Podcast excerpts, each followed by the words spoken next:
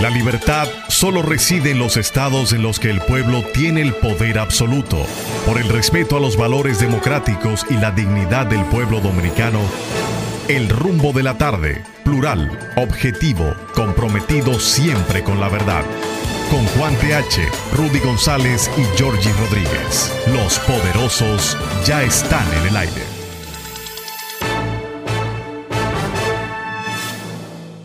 Buenas tardes, República Dominicana. Aquí se inicia el rumbo de la tarde con los poderosos Rudy González, Juan TH y Georgie Rodríguez. En la parte técnica, Sandy Herrero y Juan Ramón Gómez. Estamos en Rumba 98.5 FM en la capital dominicana y Premium 101.1 FM allá en Santiago, la ciudad corazón para toda la región del Cibao. Buenas tardes. Buenas tardes, don Giorgi. Gracias por estar con nosotros, amigos. Em, Juan TH está ahí afuera conversando. Eh, el equipo técnico que nos acompaña como cada tarde.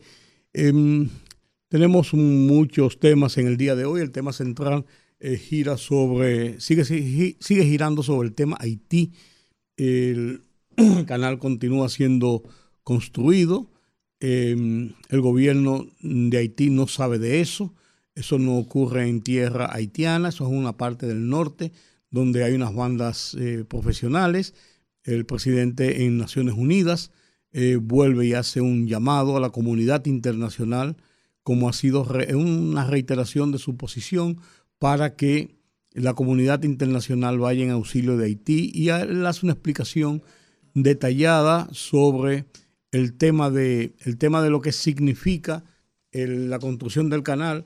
Creo que el presidente cometió un error en el discurso al hablar del tema cuando dice que, cuando él habla de dónde comienza el canal, dónde termina el canal, qué sitios va, la comunidad internacional no conoce la geografía dominicana yo creo que se perdió un poco de tiempo en eso.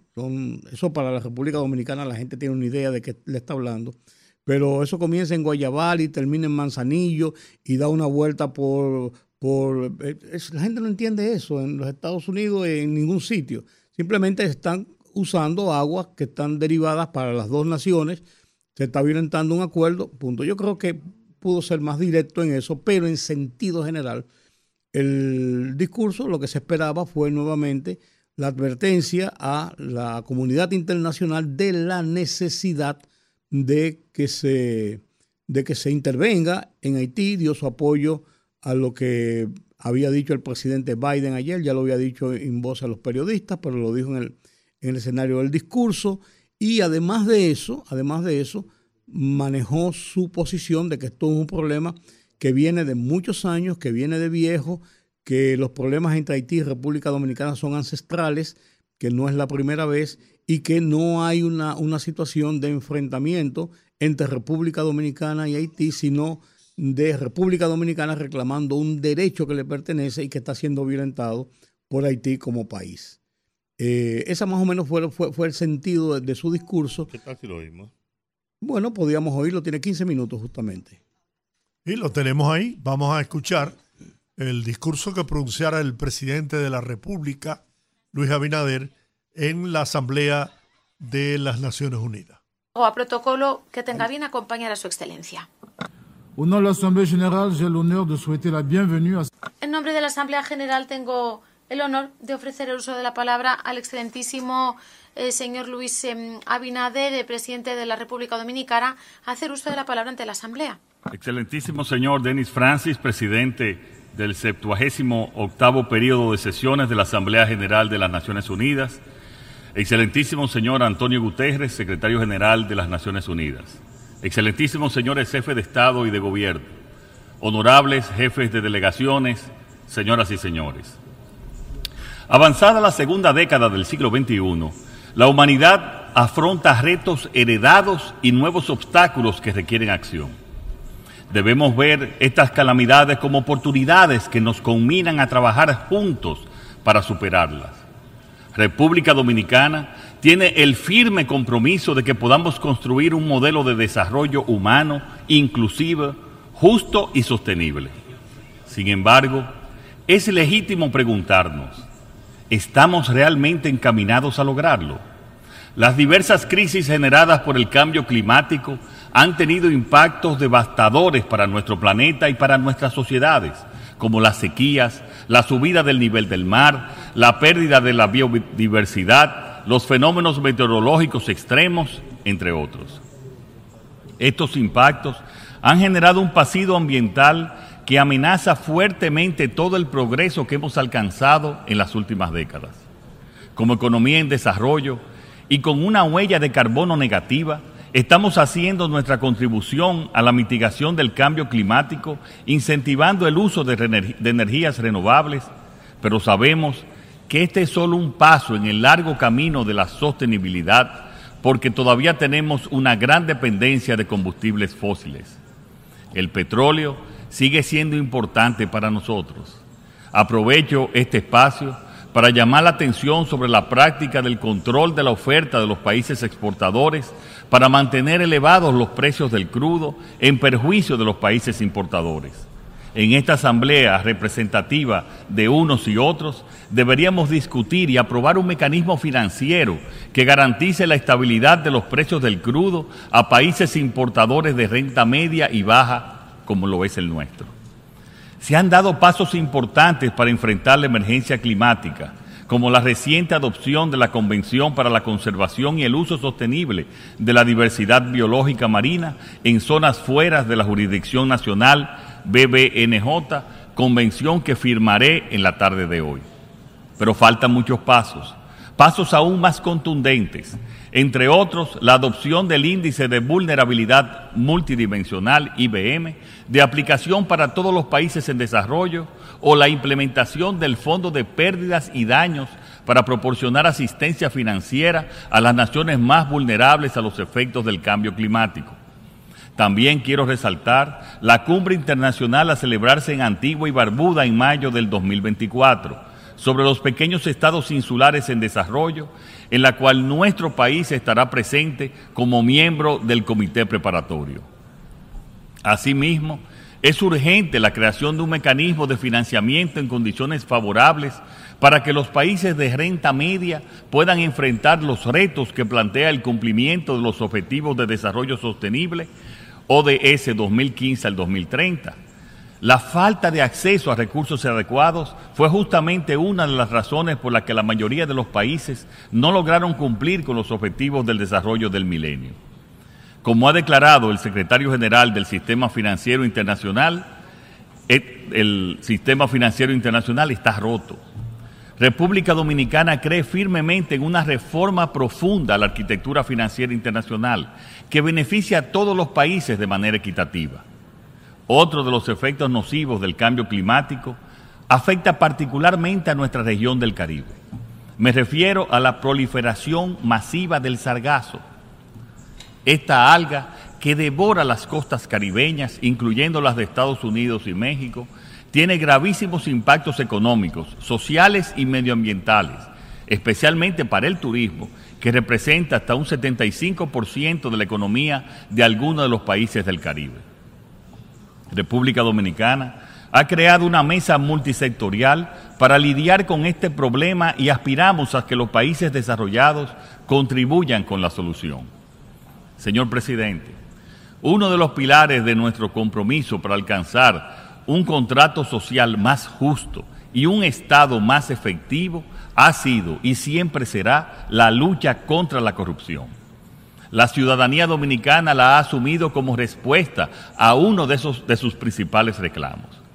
Los distintos indicadores internacionales sobre la percepción de la corrupción confirman los avances que mi gobierno ha logrado en este sentido. En otro orden, quiero aprovechar para reiterar ante esta Asamblea la candidatura de República Dominicana al Consejo de Derechos Humanos de la ONU para el periodo 2024-2026 en las elecciones que se celebrarán el próximo mes. Esta candidatura representa nuestro firme compromiso con la defensa de los derechos humanos. Distinguidos colegas, al observar la isla de la Española desde el espacio, háganlo desde su celular a través de Google Earth se percibe una diferencia palpable y desgarradora. Una mitad verde y floreciente que corresponde a la República Dominicana, que ha priorizado la conservación y gestión sostenible de sus recursos naturales. La otra mitad, desprovista de esa rica cubierta forestal, refleja el dramático paisaje deforestado de Haití. Esta frontera natural no es solo una lección geográfica, sino es un potente recordatorio de lo que le espera al mundo si continuamos ignorando las alarmas de la naturaleza. Señoras y señores, Haití hoy no solo sufre una tragedia medioambiental, sino también una inestabilidad política y social que puede convertirse en una amenaza para toda la región. No me es grato recordar el llamado que hice hace dos años atrás a esta Asamblea General cuando dije, desde que este gobierno asumió el poder, hemos venido anunciando la posibilidad de que la situación haitiana pueda desbordar las fronteras de ese país, incidiendo como un factor de inseguridad en la región. De ahí la necesidad de que esta comunidad de naciones asuma de una vez y por todas el tema haitiano como uno de altísima prioridad y de permanente seguimiento. Hoy, dos años después, se verifica la dura realidad de esa advertencia. Un pequeño grupo de particulares haitianos ha retomado la construcción de un canal de trasvase ilegal en territorio haitiano para extraer agua del río Dajabón en violación de los tratados fronterizos dominico-haitianos. La comunidad internacional debe conocer que el río Dajabón nace en Loma de Cabrera y la mayor parte de sus 55 kilómetros recorren nuestro territorio hasta desembocar en la bahía de Manzanillo en Montecristi. Solo dos kilómetros entran en territorio haitiano. Y en ese pequeño tramo del lado de Haití es donde están haciendo el canal. La información que disponemos indica que es una maniobra de control de agua por parte de una reducida élite económico-política para lucrarse con su venta a pequeños productores de la zona. La idea de ese proyecto nunca fue comunicada oficialmente al gobierno dominicano, ni se suministró documentación sobre su envergadura, su impacto ambiental y la identidad de sus beneficiarios finales. A pesar de la exigua información disponible, los análisis que hemos realizado demuestran que la obra pone en riesgo el acceso al agua de centenares de familias agricultoras dominicanas y haitianas, aguas abajo de donde se construye el canal. Además, el proyecto pone en peligro de inundación tanto el Parque Industrial Codevi, 300 metros aguas abajo del canal, y a sus 19 mil trabajadores haitianos, como también a una parte de los habitantes de las ciudades fronterizas de Dajabón y Juana Méndez. Y como si fuera poco, tendría efectos ecológicos nocivos afectando la laguna de Saladilla, una de las principales humedales de la República Dominicana. Desde abril de 2021, nuestro gobierno ha solicitado a las autoridades haitianas reiteradas veces detener la construcción unilateral e ilegal de dicha obra. El propio gobierno haitiano ha señalado que no se trata de una obra gubernamental, pero no la ha detenido producto de la debilidad institucional y la crisis de orden público y seguridad en ese país. La situación ya ha derivado en una delicada animosidad a ambos lados de la frontera. Ante este acto ilícito internacional, cometido por particulares en una parte del río que se encuentra en territorio haitiano, el gobierno dominicano se ha visto obligado a tomar medidas contundentes, como el cierre de la frontera con Haití, para garantizar la seguridad y el interés nacional, así como para proteger nuestros ríos, medio ambiente y producción agrícola. No tenemos ni deseamos ni buscamos una confrontación con el pueblo haitiano, pero sí estamos enfrentando a los actores incontrolables que mantienen la inseguridad en Haití por sus intereses particulares y que ahora conspiran también contra la estabilidad de su gobierno y la seguridad de los recursos hídricos. Señor presidente, sin lugar a dudas, el problema de Haití ya no está en Haití está en manos de la comunidad internacional. Y por esta razón respaldamos firmemente la postura responsable del presidente de los Estados Unidos, Joe Biden, expresada ayer desde esta misma tribuna y que nosotros vamos a repetir ahora. El Consejo de Seguridad tiene que autorizar de forma urgente la misión de seguridad respaldada por la ONU. Ya el Consejo de Seguridad ha aprobado tres importantes resoluciones creando un régimen de sanciones, un esfuerzo para detener el flujo ilícito de armas y un llamado a la creación de una fuerza multinacional para asistir a la Policía Nacional Haitiana, como han solicitado el gobierno de ese país y el secretario general de esta organización. Aplaudimos el importante gesto solidario de Kenia de liderar la, fuerza multinacional y el de Jamaica y Bahamas de aportar efectivos. Aprovecho la ocasión para agradecer de forma particular al presidente de Kenia, William Ruto, por su solidaria y humanitaria disposición a liderar a través de esta misión la búsqueda de la paz y la estabilidad del pueblo haitiano. Además, deseamos que todos los países que están considerando jugar un rol en este encomiable esfuerzo a actuar con determinación. Lo que ocurre en Haití es una ruptura del orden público por parte de elementos criminales sin ninguna reivindicación política o ideológica, por lo que acoger la solicitud de ayuda de las autoridades haitianas enviando una fuerza multinacional es cónsono con el espíritu y la letra de la Carta de las Naciones Unidas y del mandato de esta organización, acorde con el derecho internacional para garantizar la paz. Estamos todos conscientes que el proceso de pacificación en Haití debe asumirse junto a un pacto social y político. En ese sentido, encomiamos la noble gestión que viene desarrollando el grupo de personas eminentes de CARICOM para lograr un acuerdo político que permita la mayor legitimidad posible para la aceptación de una fuerza multinacional y la celebración de elecciones justas, libres y transparentes. En ese particular, quiero reconocer al primer ministro Andrew Holness de Jamaica por todos sus esfuerzos. Al tiempo también de agradecer al secretario general por su trabajo en atender esta crisis, le hacemos un llamado a redoblar sus esfuerzos por lograr el despliegue inmediato de la fuerza multinacional en Haití.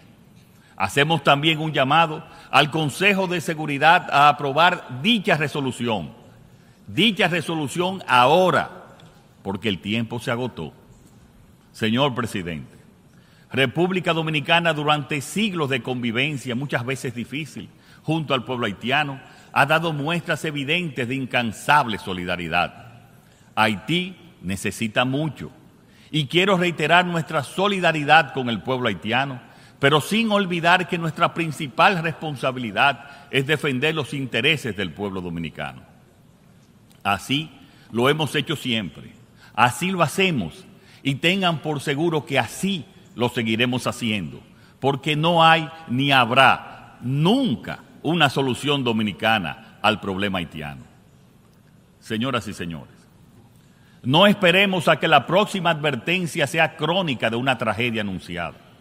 Que este momento, en el septuagésimo octavo periodo ordinario de sesiones de la Asamblea General, marque un renacimiento en nuestra determinación colectiva para forjar un futuro más seguro, inclusivo y sostenible para Haití y para todos. Hago un llamado final este escenario global nos desafía a actuar no solo como naciones individuales, sino como una colectividad unida, con una visión compartida y un propósito común.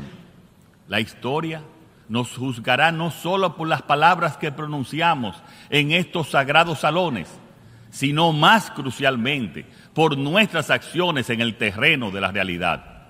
No le fallemos al futuro. Muchas gracias. El rumbo de la tarde, el rumbo de la tarde, el rumbo de la tarde. Muy bien. Aplauso para el presidente. Un discurso bien leído.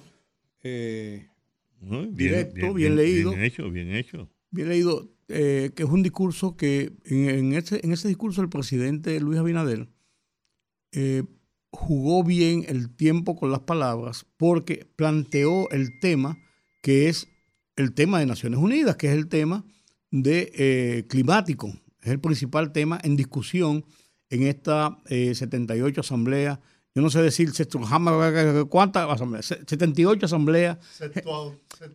Está bien. Sexto, octava, sexto, octava. Tú te fijas, entonces yo no, para no decirte esa cosa, yo digo 78 Asamblea General de las Naciones Unidas.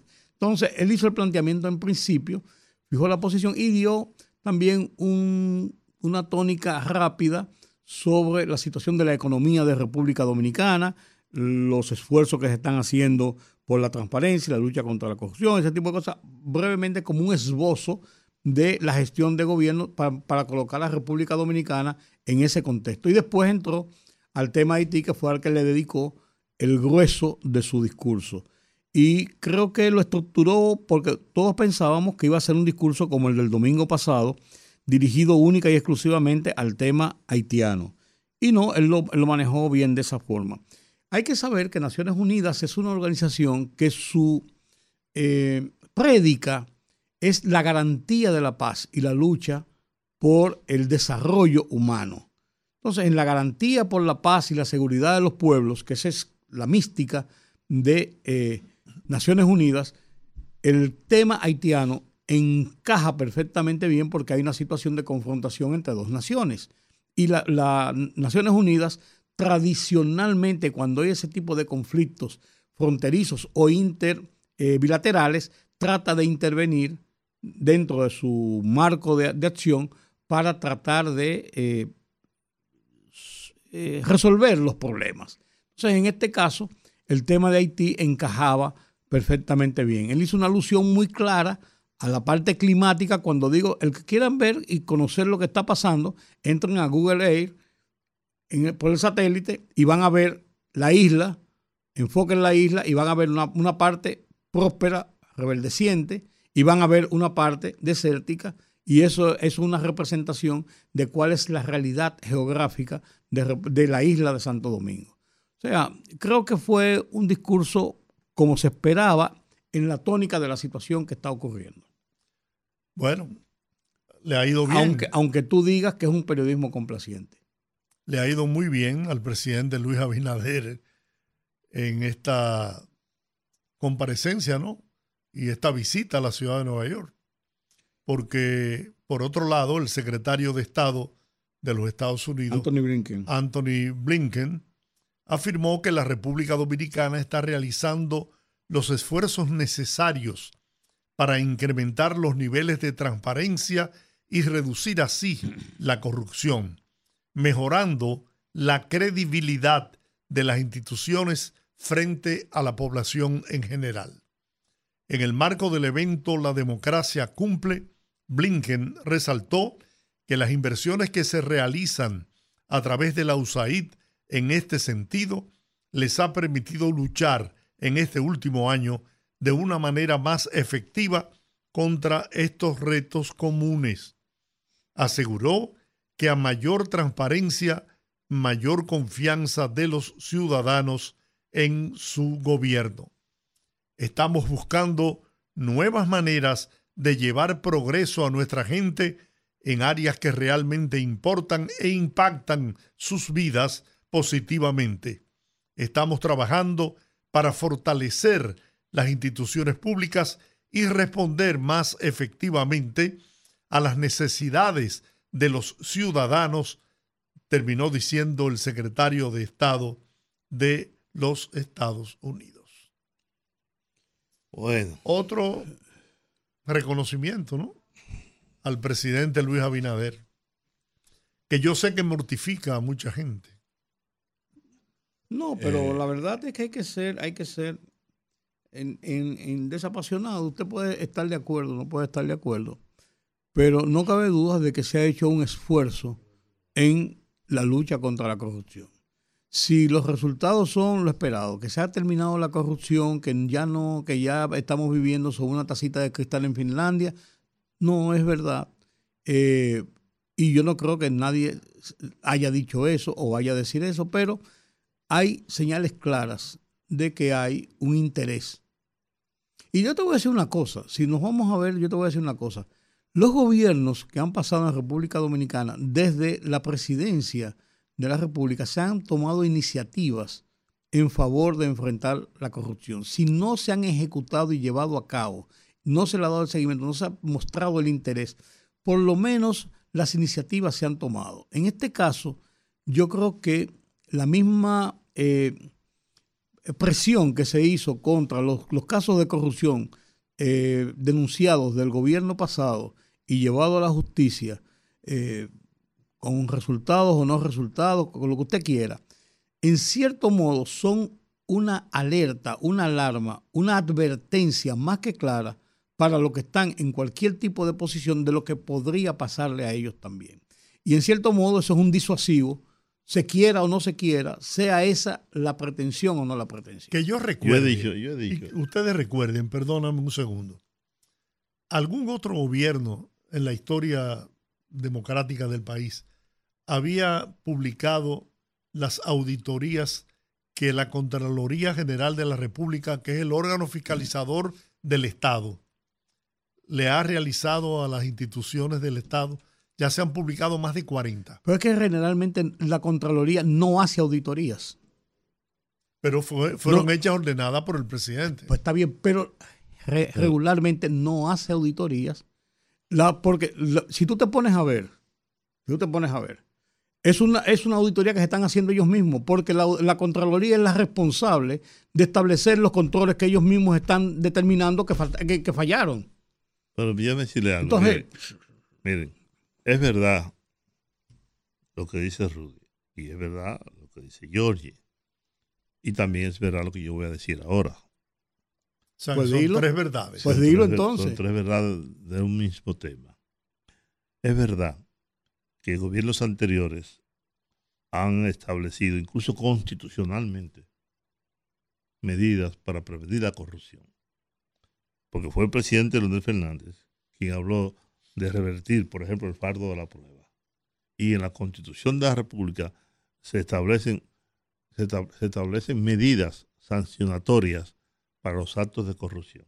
Eso de invertir el fardo de la prueba, de que sin embargo, el Ministerio Público nunca ha hecho nada al respecto. Se establece que eres tú, que cuando tú entras, igual que cuando sales, debe hacer tu declaración jurada de bienes. Y que tú tienes que justificar la idoneidad de tus bienes. Y por ahí el artículo 146, 147 y creo que hasta 148 de la Constitución de la República así lo establece. Ahora, eso es una cosa. Y otra cosa es lo que ha hecho, lo que han hecho esos gobiernos, es ignorar lo que ellos mismos establecieron. Porque todas las denuncias de corrupción que se hicieron durante los gobiernos de tanto de Leonel Fernández como de Danilo Medina no le prestaban ninguna atención. ¿No? no se discutía, no se analizaban, no se llevó a nadie, no se sometió a nadie a, la justicia. Ahora, por el contrario, por el contrario, hay una actitud de parte del gobierno con relación a la corrupción. Dicen los PLDistas Dice la gente de la Fuerza del Pueblo que eso no da votos, que eso al pueblo no le importa esa vaina, y por lo tanto, mire, yo recuerdo, lo pensaba esta mañana, cuando se, comenzando el gobierno de Leonel Fernández, que el director de la OISOE de entonces no era Félix Bautista, era el que después fue Sánchez, el, el que... Euclides Sánchez, Euclides Sánchez. Yo recuerdo como ahora que cuando se estaba haciendo la modificación del Palacio de los Deportes, que era una prima de, del ministro que lo estaba haciendo. Cuando se fue a sobrevaluar, el señor Sánchez decía que no. Que no, que no daba. Que no daba una sobrevaluación tan grande. Bueno, y el presidente, el presidente envió a, ese señor que está enfermo ahora, ¿no? Que era su socio, su amigo. Adiandino. Adiandino. Y llamó a Euclides. Y le dijo a Euclides que le prestara atención a lo que decía ese señor. Y terminó, y terminó fuera, del, fuera del gobierno. Y nombraron entonces a Félix Bautista. Esa es la historia, ¿eh? Y se hizo. Yandino Peña era el jefe, el amigo del presidente. Y así pasaron todas esas cosas. El crespón negro de la Suprema Corte de Justicia y todo lo que ustedes conocen y todo lo que sabe este país. A pesar de que la Constitución de la República, a pesar de que se tomaron medidas. Pero una cosa es lo que diga el papel y otra cosa es lo que los gobiernos han hecho en la, práctica. Por eso, yo creo que lo que debemos hacer es eso, que hay una consonancia entre lo que dicen los políticos, entre lo que dice la ley, lo que dice la Constitución de la República y lo que hay que hacer. Yo creo que hemos bajado el ranking de ser uno de los países más corruptos del mundo. La corrupción ha disminuido. no es que no haya corrupción, yo creo que la hay. Y sé que la hay. ¿no? Ahora, jamás en la dimensión de gobiernos anteriores. Porque creo que hay una voluntad política expresada en la acción del propio presidente de la República, que llegó rico al gobierno, que no llegó con una mano delante y otra mano detrás, que sabía manejar una cuenta corriente. Porque cuando llegaron los periodistas no sabían ni eso, ni qué era una cuenta corriente. Es más, no sabían lo que era una cajetilla de cigarrillo. Vamos a la pausa. Fogarate en la radio con Ramón Colombo. Se titula La Gran Fefita la Grande. Todo empezó cuando, con apenas 12 años, interrumpió al poderoso general Petán Trujillo, dueño de la voz dominicana, durante una actividad en Santiago Rodríguez. Mira, Petán, yo quiero cantar en la voz dominicana y acto seguido cantó un merengue tocando su acordeón que empezó a dominar cuando tenía apenas cinco años de edad. Y Petán la trajo. Desde entonces, 68 años atrás, Fefita Cabrera ha sido la grande, la mayimba, la vieja Fefa, la mejor exponente femenina del merengue en el mundo, la más leal difusora de nuestra cultura en el canto por eso, entre paréntesis, la abrazamos en sus 80 años. Fogarate en la radio con Ramón Colombo.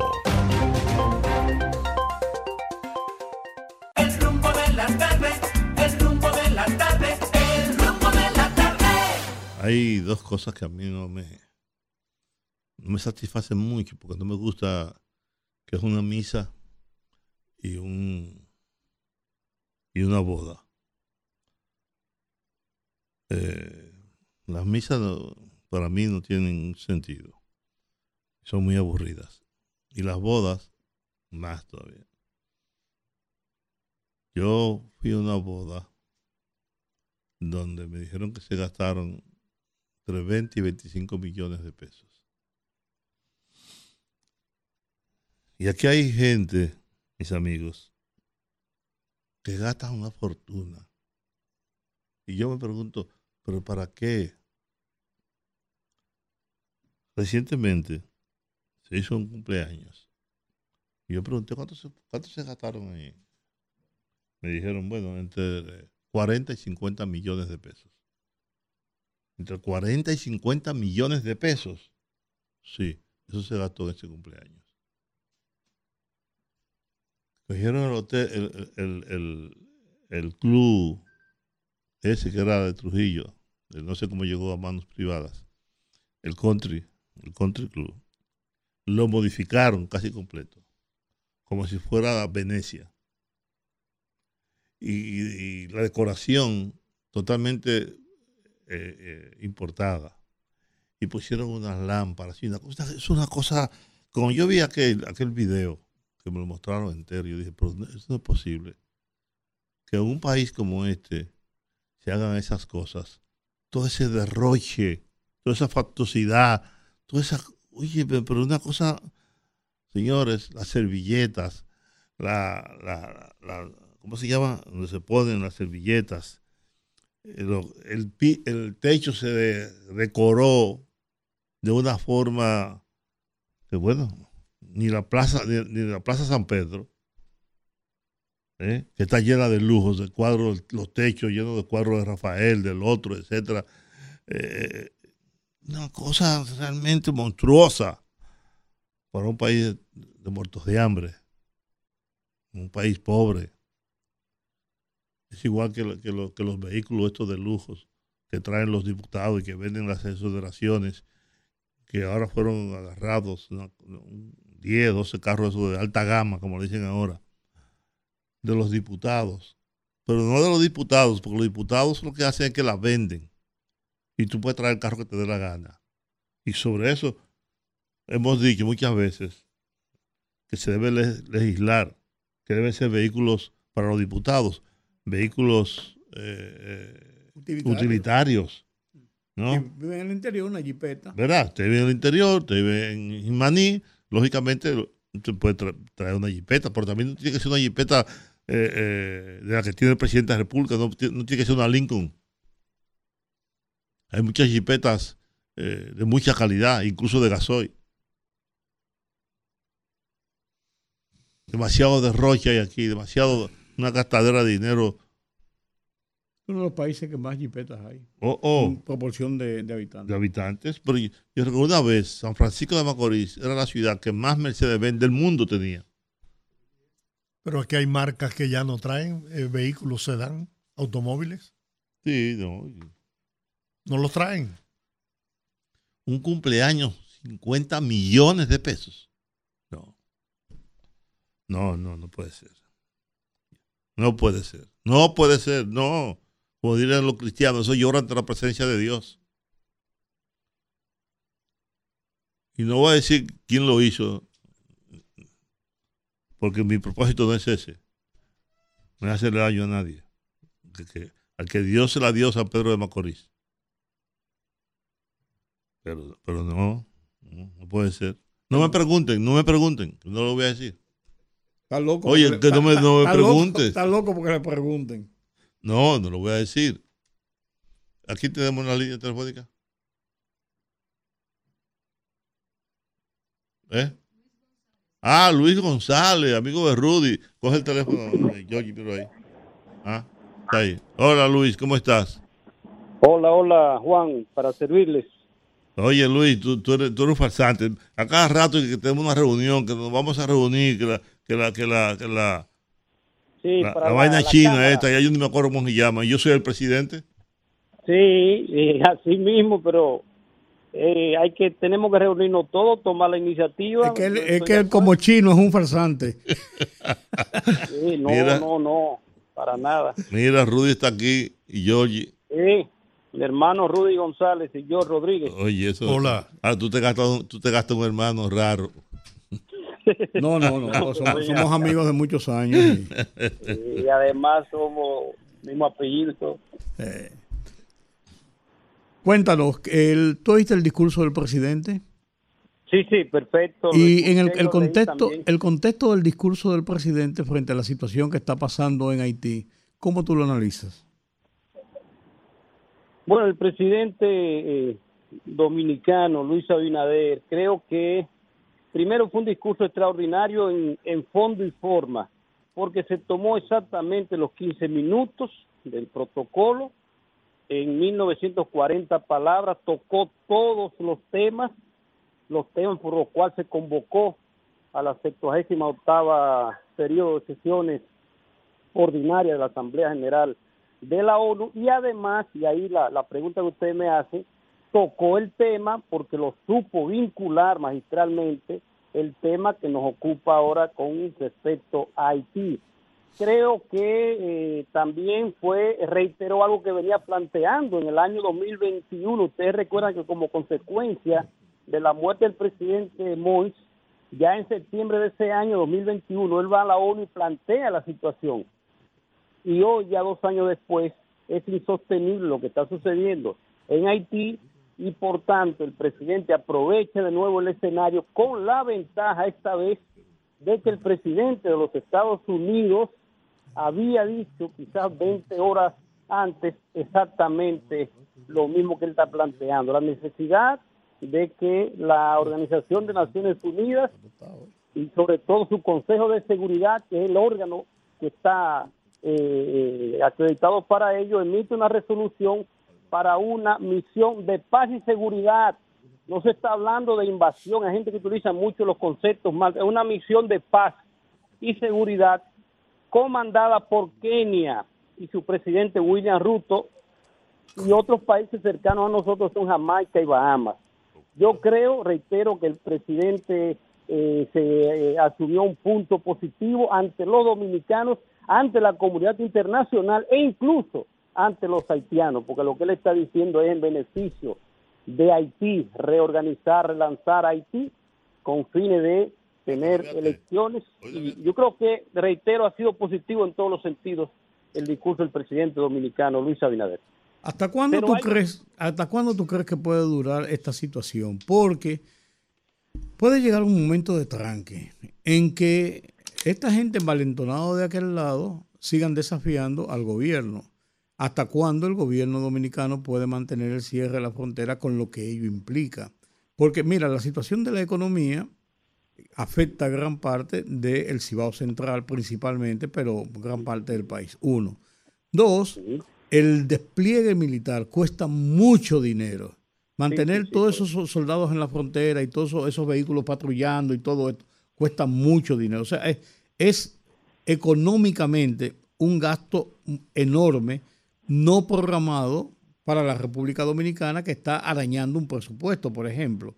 Entonces también el estado de tensión que te genera porque estamos en un barril de pólvora que pudiera provocar cualquier incidente, cualquier situación que se pudiera hasta ir de las manos. O sea, eso es, de todas formas, es, es, es complejo mantener una Sí. situación de esa naturaleza. Sí, yo estoy de acuerdo que eso debe resolverse cuanto antes y en dado caso ir con alguna de las resolución de las decisiones que se tomó, ir un poco suavizándola hasta que, y ahí iba, iba a señalarle a ustedes, la resolución del Consejo de Seguridad tiene un pequeño problema y es que de los cinco miembros permanentes, porque de acuerdo al artículo 23 de la Carta de las Naciones Unidas, para que una resolución pueda salir, tiene que tener el voto afirmativo de los cinco permanentes, que son Estados Unidos, Reino Unido, Francia.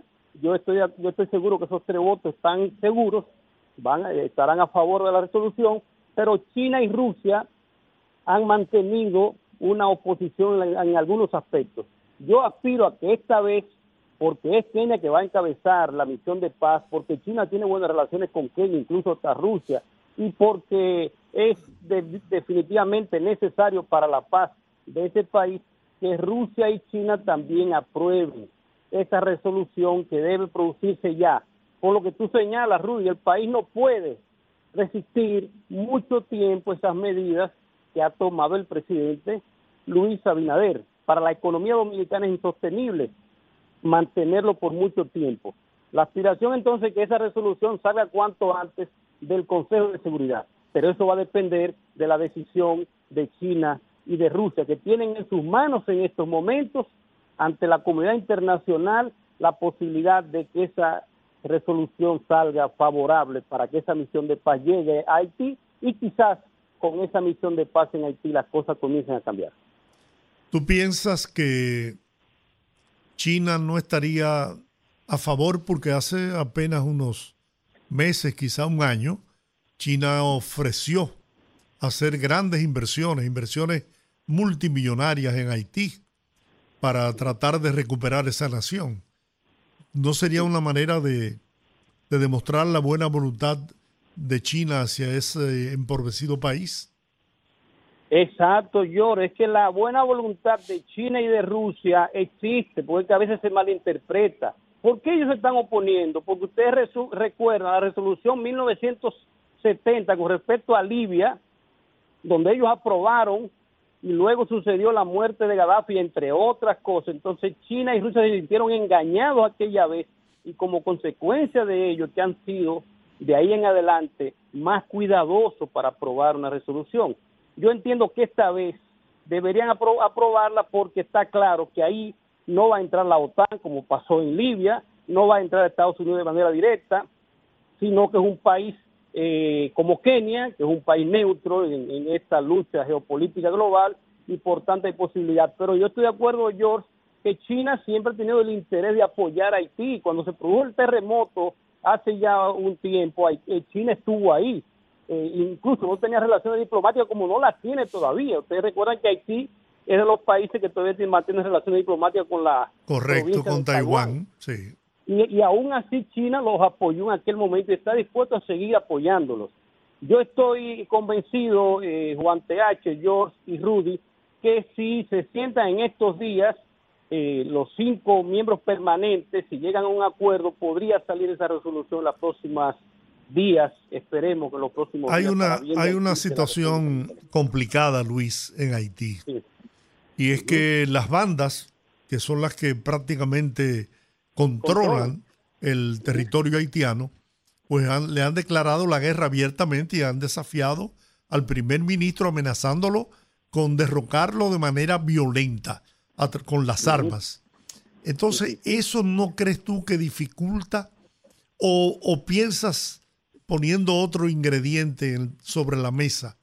¿O piensas que el discurso de Joe Biden, donde llamó al Consejo de Seguridad a que se enviaran las tropas de paz, como tú muy bien señalas, de pacificación a Haití, y, y las declaraciones del mismo secretario de Estado de Estados Unidos, que le hace Sí, un reconocimiento al gobierno del presidente Luis Abinader, puedan desactivar ese ímpetu, esa, ese- esa furia que exhibían los, los ciudadanos haitianos eh, privados, qué sé yo, quiénes son los que construyen ese canal y que estarían viendo que ya la- las cosas no es como ellos pensaban, porque tú sabes bien y lo sabe el mundo de que la diáspora haitiana que reside en Estados Unidos tiene mucho poder y poder Sí, sí, sí. económico. Sí. Entonces, la que reside en Estados Unidos, en Francia, Sí. en el mundo entero, la diáspora haitiana tiene mucho poder y la diplomacia haitiana es muy buena también. correcto. Entonces No, tú, yo creo, sí, yo, yo creo que es todo lo contrario, yo creo que es todo lo contrario, porque esa es una, una motivación más para que el mundo y los países que quizás eh, tenían sus dudas tomen la decisión porque precisamente ya es insostenible, porque es que en Haití ah, caray. y otros eh, plantean que Haití era un estado fallido, incluso teniendo un presidente, recuerden ustedes. Sí. Pero ahora no tiene nada. El, el, el, el que encabeza, que está al frente de Haití, el primer ministro, no es electo, o sea, está ahí, pero no fue el- el- elegido para esa posición. Por tanto, Haití ahora mismo no tiene interlocutor con todo y que eh, él es la persona que está ahí, incluso va a hablar ante la ONU, creo que mañana, pero no tiene ese liderazgo. Por tanto, con más razón, con más motivación para que todos los países del mundo se pongan de acuerdo, sobre todo, reitero, los cinco miembros permanentes. Estados Unidos, Reino Unido, Francia, Rusia y China. En manos de ellos está esa posibilidad para que se reúnan mañana mismo, como dijo el presidente Joe Biden. Now es el momento ya, y como dijo el presidente Luis Abinader, el tiempo se agotó. Tienen que reunirse mañana más tardar y sacar esa resolución. Eh, Luis, Sí. ¿Tú estás de acuerdo con las medidas que ha adoptado el presidente Luis Abinader? Las medidas en general, había que, to- había que tomar una decisión, Juan TH. Yo creo que eh, fueron, eh, fueron medidas necesarias, lo que, pero como dice Rudy, que no se pueden sostener en mucho tiempo, porque está afectando la economía de la República Dominicana, está afectando también al pueblo haitiano, hay que estar claro, y al pueblo dominicano en general. Por eso hay que buscar la salida con esta resolución, que llegue la misión de paz y que este grupo que está controlando Haití debe de controlarlo porque está vinculado a lo del canal. Todo el mundo lo sabe que tiene de una u otra manera alguna vinculación eh, en, en esa iniciativa, en retomar algo que ya lo habíamos planteado en el año 2018. Ese tema no es nuevo. Y todos sabemos que como establece el derecho internacional, en el planeta hay 200 ríos que se comparten por por países, por dos o más países. Por ejemplo, el Danubio Sí. recorre nueve países de Europa y son 200 ríos en el mundo y, y- y está establecido en el derecho internacional que ningún país de manera unilateral puede utilizar un río sin acuerdo con el otro y es lo que está pasando ahora en Haití. Son ellos los que están violando, pero no es el Estado haitiano, sino particulares, que eso es lo más peligroso todavía. Y porque deja, deja muy claro el que, como tú señalas, en no Haití no, hay con quién hablar, no hay un Exacto. interlocutor. Es- Con más razón entonces, George, yo creo que es el momento de que esa resolución, porque las primeras siete palabras de la Carta de la ONU, de 111 artículos, son los propósitos de las Naciones Unidas de mantener la paz y seguridad internacionales. Y ahí está el caso de Haití. La única manera de llevar la paz a ese país que es parte de la comunidad internacional es con esa misión de paz. No hay otra forma ahora mismo. No es una invasión, sino una misión de paz y seguridad que Haití necesita. Bien. Bueno, muchas gracias eh, Luis González, por politólogo y además un internacionalista dominicano, orgullo de este país. Gracias por esta, este aporte que haces para edificar a nuestra audiencia en todo el país. ¿Cómo se dice Luis González en chino, Luis? Luis González. Sí. Luisa, Luisa, algo así, Luisa González. Es como Dominilla, República Dominicana es Dominilla. Ahí. Así que, sí, sí, muchas gracias por la invitación. Muy amable de tu parte. Gracias, buena, Luis. Bueno, más claro, ¿verdad? Luis González Una maneja autoridad muy, de Luis sí, González, él una maneja muy bien- en el- maneja muy bien el tema, el tema. tema. internacional. Es un estudioso del tema internacional y eh, conoce igual que Iván Gatón, él eh, se especializa mucho en los temas de Medio Oriente, pues en el tema chino principalmente, en el tema asiático, no solamente de China, sino asiático, de todo lo que tiene que ver con esa parte del mundo. Son muy estudiosos de, de ese, de ese género. Además, tiene mucha experiencia porque, como decía Juan a- al principio, él es embajador, eh, ¿cómo se llama? Adscrito. Adscrito a la Cancillería hace muchos años y tiene, ha tenido eh, eh, algunas encomiendas especiales en ese sentido.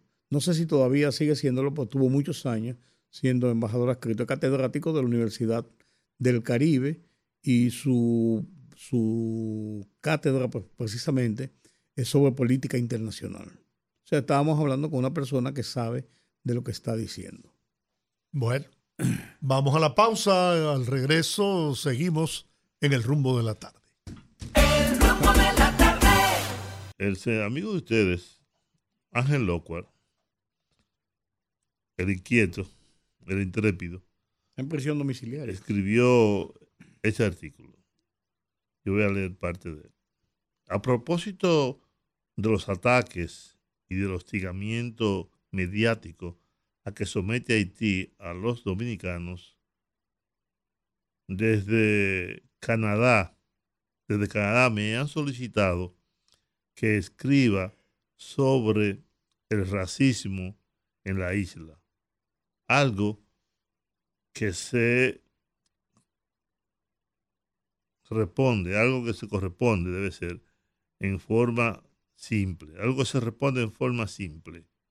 Cuando la nación haitiana surge con unos 20 mil kilómetros, está poblada, estaba poblada por aproximadamente 500 mil seres humanos, de los cuales un 25 unos 25 mil eran blancos e igual cantidad mulatos. A los primeros, es a los blancos, los mataron.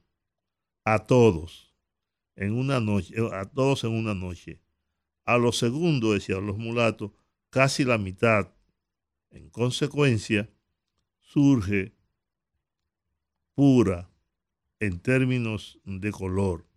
Todos negros.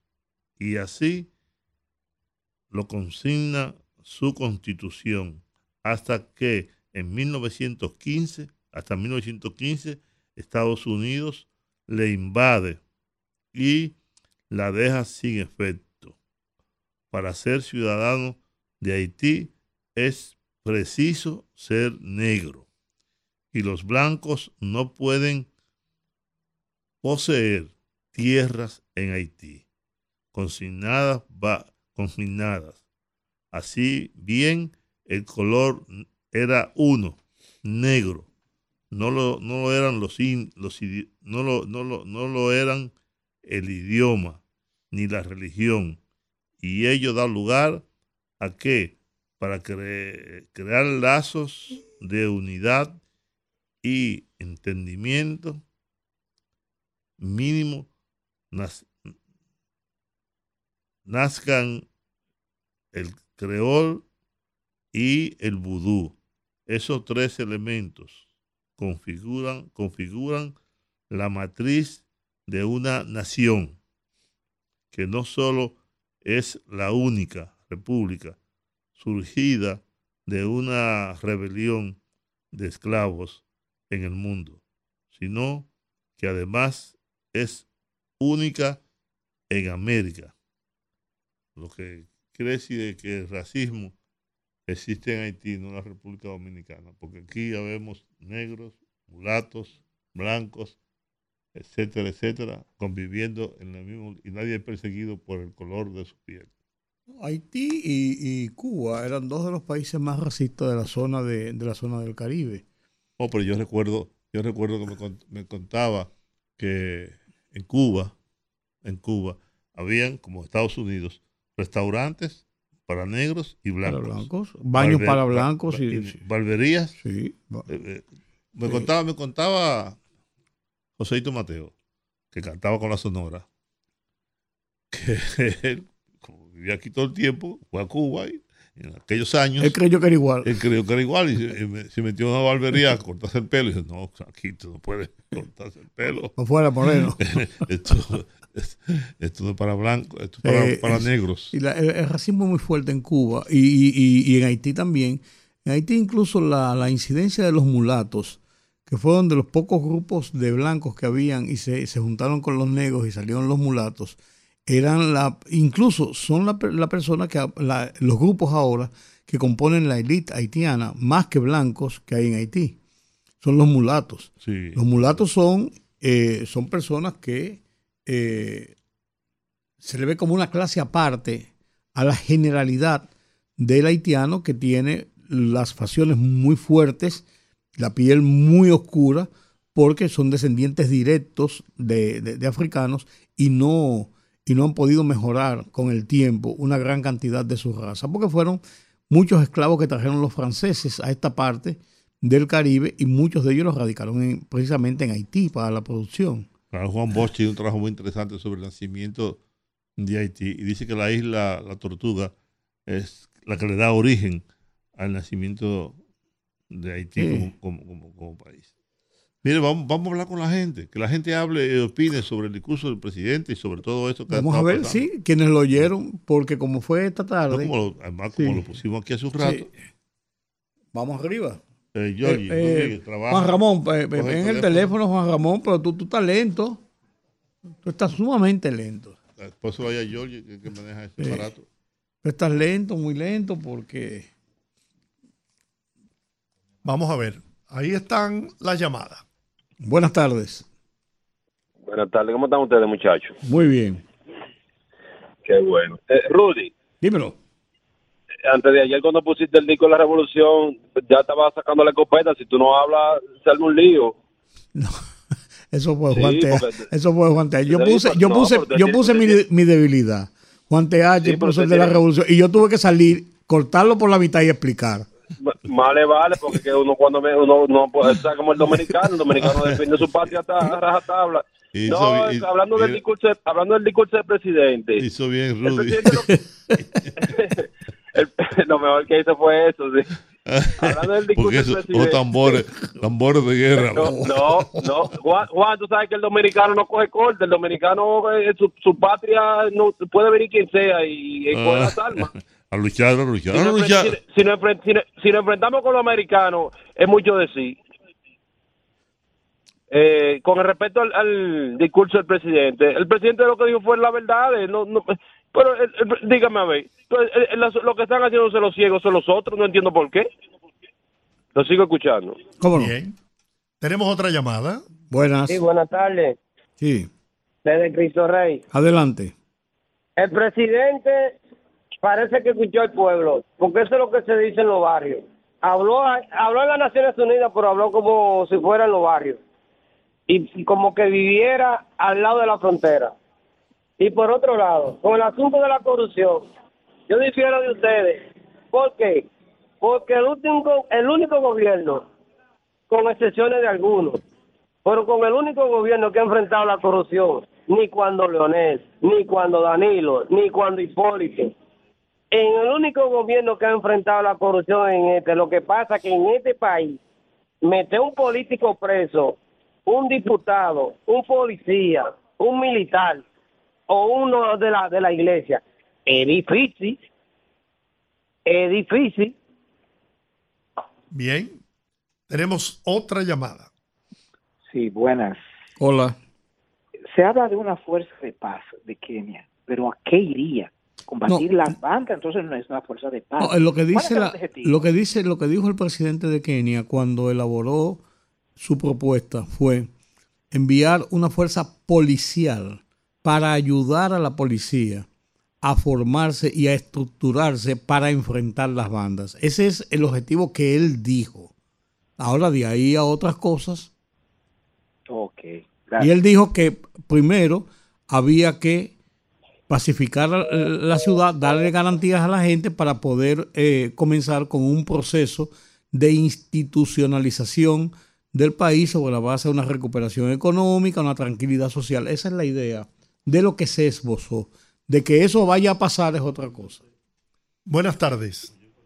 Sí, buenas tardes. Juan TH y los demás. Adelante. Escuchan. Sí. Oiga, el, el presidente hizo un discurso perfecto. Un discurso como debe de ser, como dijo el amigo ahora mismo, como si él estuviera en los barrios, estuviera en la frontera. Lo que pasa es que hay muchos intereses aquí, a nosotros mismos, incluyendo hasta comunicadores, nos están vendiendo nosotros, porque es que son los intereses que hay, hasta la misma iglesia también. ¿Por qué? Porque esos agricultores dominicanos, ¿cómo se la van a bandear? ¿Cómo se la van a ingeniar sin esa agua después los que somos dominicanos? Que, que, que, necesitamos agua.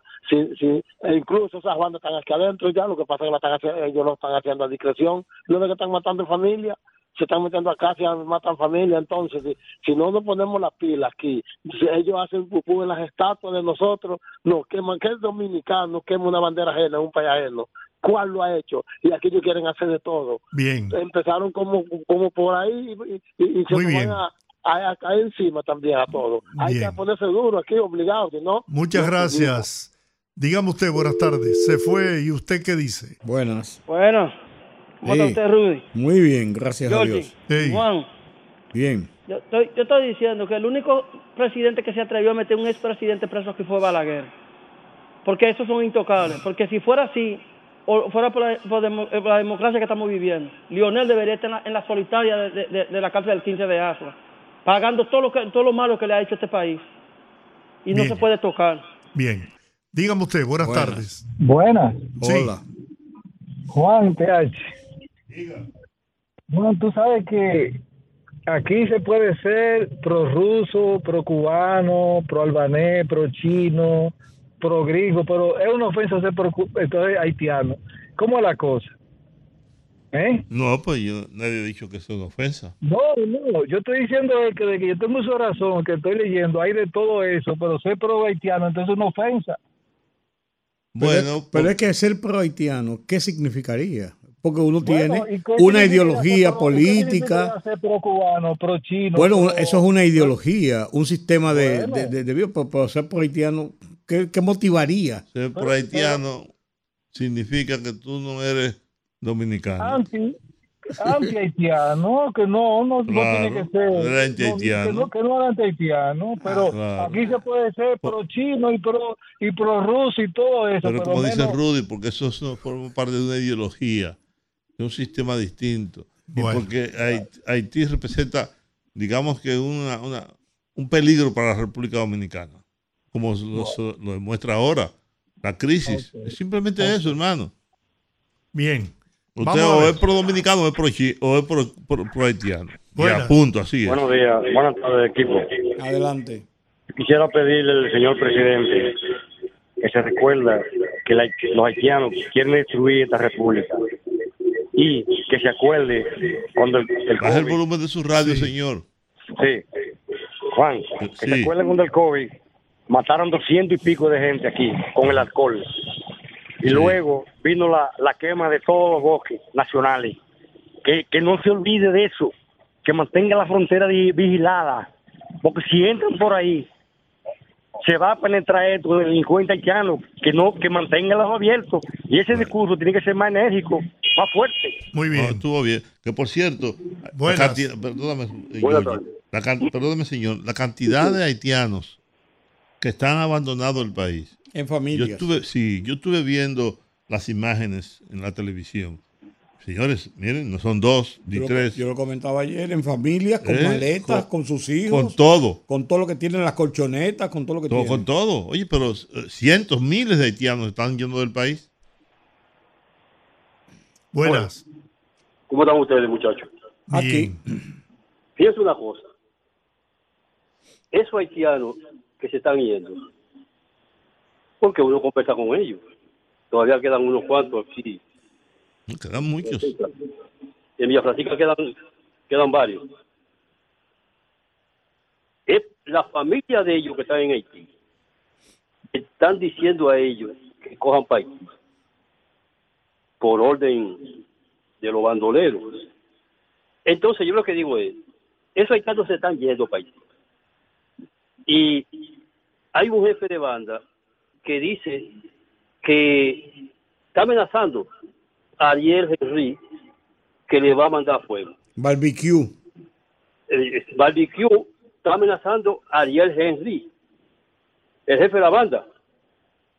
Entonces, yo lo que te digo, ponga que ojalá no pase eso, pero si pasa esa cuestión, entonces esos haitianos que se fueron y quieren retornar para acá, no van a servir como de quinta columna para informarle de toda la situación a ese tal. No, hombre, no, hombre, eso es imposible. Eso Bueno. es imposible. Eso es una Eso, posibilidad. eso, eso, esos infelices que se están yendo. Usted lo ve. Usted lo ve. Las Un refugiado económico. Sí, hombre. Vamos a ver usted. Buenas tardes. Buenas tardes a los poderosos. Yo soy Freddy de los Mameyes. Adelante, Freddy. Allá hay un fresco que dijo ahorita que a Juan TH y a los demás. Oh, pero bueno. Hizo bien, hizo bien. No, no, porque yo- eh, eh, parece que él no sabe la impronta de Rudy. Bueno, yo decir, señores, Es que yo soy el más viejo aquí. Bueno, no, el más viejo aquí es Georgie. no, Juan, tú eres, eh, lo que pasa es que tú tienes, a ti te dan mucha payola, Juan. Ah, sí, está muy Juan bien. eso. TH. Oye, Juan. Es que no demasiados años haciendo esto. Sí, exactamente. Yo no le voy a levantar la mano a Abinader porque él moviliza a todos esos guardias a la frontera y mantiene en su puesto a cuatro funcionarios que conforman un gabinete pro haitiano, pro organismo internacional, en la cara de nosotros, con los cuartos de nosotros, como planificación, el hijo de Isa Conde. No, y, y óigame algo, es que lo primero que, porque ahora tenemos tres millones de lo único que hizo, que hizo, hizo, a decir que el discurso de odio no favorecía, no favorecía. No, lo Sí, que hombre. dice no, lo, lo que él está haciendo ahí, incluso ese cargo no lo decidió Abinader, ese cargo lo decidió la embajada. y eso no es a lo loco. A, a un hijo de Narciso Isaconde. Para Ajá. que sepa, óigame algo. A un hijo de. Narciso, ¿eh? Para concluir, Juan TH, para concluir, oye, nosotros tenemos aquí otra cosa que hay que hacer, que pero hacerlo ya, es las repatriaciones, porque tenemos tres millones de enemigos llenos de odio aquí en los barrios, a viviendo al lado de nosotros con odio. Mire, la- mire los, las, Buen- las buenas tardes, patrullas, sí. Rudy, yo lo las patrullas de mi- migración están en la calle activamente. Sin embargo, Buenas tardes. Sin embargo, anoche yo vi en la Churchill con 27 de febrero a una señora con un niño en sus brazos. brazos y a otro niño como de 7, 8 años Buenas. y dos más. Ahí, a esa hora. Sí. Que lo lleva un señor en un vehículo, lo lleva, lo deposita ahí para que pongan a pedir. Dígame. Sí, buenas tardes. Sí. Le habla José Jiménez de Newark, New Jersey. Adelante, José, desde Newark. New Jersey. Era para opinar sobre las declaraciones de nuestro presidente Luis Abinader. Adelante. Bueno, yo siempre dije que las medidas que nuestro querido presidente había tomado y las que estaba tomando sobre Haití y el problema de Haití eran buenas y bien aceptadas. Sin embargo, Leonel Fernández y algunos líderes de la oposición se pusieron a comentar y a decir que, estaban fuera del lugar, que eran desacertadas las medidas que estaba tomando nuestro querido presidente. Sin embargo, ahora, con esto que ha pasado desde ayer, con los comentarios que hizo el presidente de los Estados Unidos, Joe Biden, pues ahora yo no sé a dónde Leonel Fernández y algunos líderes de la oposición van a poner las caras. A mí me parece que Leonel Fernández, precisamente él, cruzó el semáforo en rojo. Creo que lo cruzó el semáforo en rojo porque vamos a ver las cosas que van a pasar de ahora para adelante, lo que va a tomar la ONU, el Consejo de Seguridad. Entonces, como Leonel Fernández es una persona que trata de hablar lindo y de ser muy versado, yo voy a ver ahora a dónde va a poner la cara. Buenas tardes. Muy bien, compatriotas allá. Bueno, vamos a vamos a hacer contacto con Cándido Simón para abordar el tema, ¿verdad? Con el doctor Cándido Simón, un colaborador nuestro permanente. Entre el 4 de agosto y la fecha, dicen las agencias internacionales, las bandas tienen en su haber 104 muertos en la violencia que están generando en Haití. En poco más de un mes. 104 muertos. Eso habla de una proporción de tres muertos por día, más o menos. Un poquito más. Tres, cuatro muertos por día. Y contando. Así mismo es. No va a terminar. No, no, no, no, no. Eso, eso no hay forma de que eso termine. No, por lo menos bien. Claro, lo primero es que reducir a esa gente a la obediencia va a ser a sangre y fuego por el poder que ellos han asumido ya. Y va a haber una matanza. Estaban contando que en, la ca- en las cañitas, una señora alquiló una casa a, unos haitianos. Eran pocos y, y de repente, ¡blu! y la gente los sacó, los echó. Y la señora que, le alquiló la casa tuvo problemas. Tuvo que irse por ahí. Sí. Cándido Simón Polanco. Don Giorgi, usted quería que habláramos con Cándido Simón a ver cuál es su opinión No, no, sobre no es Simón, es Mercedes. Cándido, Cándido Mercedes. Mercedes. Ah, Cándido Mercedes. Cándido Mercedes, de Ah, tú me dijiste Ciudadana. Cándido, el colaborador nuestro, Sí. que habla casi todos los días o sea, aquí. Yo, pensé- decía, pensé claro. que- yo también pensé que era Cándido Simón. Sí, sí, Cándido Mercedes. Buenas tardes, Cándido. Mercedes, amigo mío personal. De todos. Yo no sé si Muy es buena- tuyo. Yo estoy diciendo de mí. Ustedes saben que ustedes los tres me encantan. y, y me preguntarían, Cándido, Mercedes, ¿por qué? Porque ustedes dan lesiones de amigos.